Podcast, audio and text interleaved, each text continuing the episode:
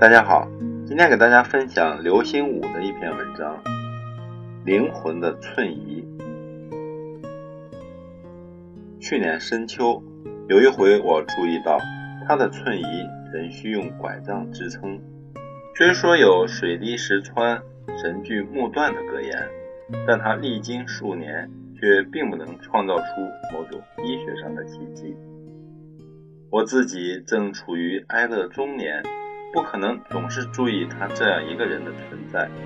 有颇长一段时间，我对他又置若罔闻起来。是昨天，一直处在暖冬状况的北京，终于大风降温，天色苍黑。我从外边回来，因为我们楼下的人行道上没有别的行人，所以他的身影又很突出地落入我的眼帘。我发现他又架上了双拐，原来他不仅没有进步，反而大大的退步了。再一细看，他脖子上的围巾原来想必是围得好好的，此刻被西北风刮的两端突然的垂落在他身前，而他居然还企图挣扎着瞬移。我走过去帮他把围巾重新围牢，他的嘴唇没有蠕动，显然。他已无法以蠕动来表达谢意。我在许多年来头一回开口跟他说话。我说：“您是不是住在那边那个楼？我送您回去，您不要再这样了。”我试图搀扶着他，引他转过身子。这时发生了我未曾料到的事：他那残足般的身躯突然迸发出一股强力。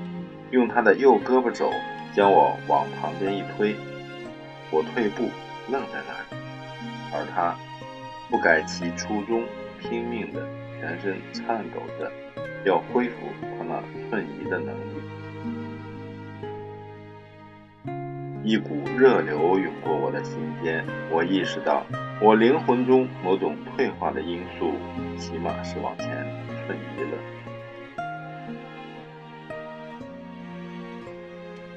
这篇文章摘自中国青年出版社《天梯之声》一书。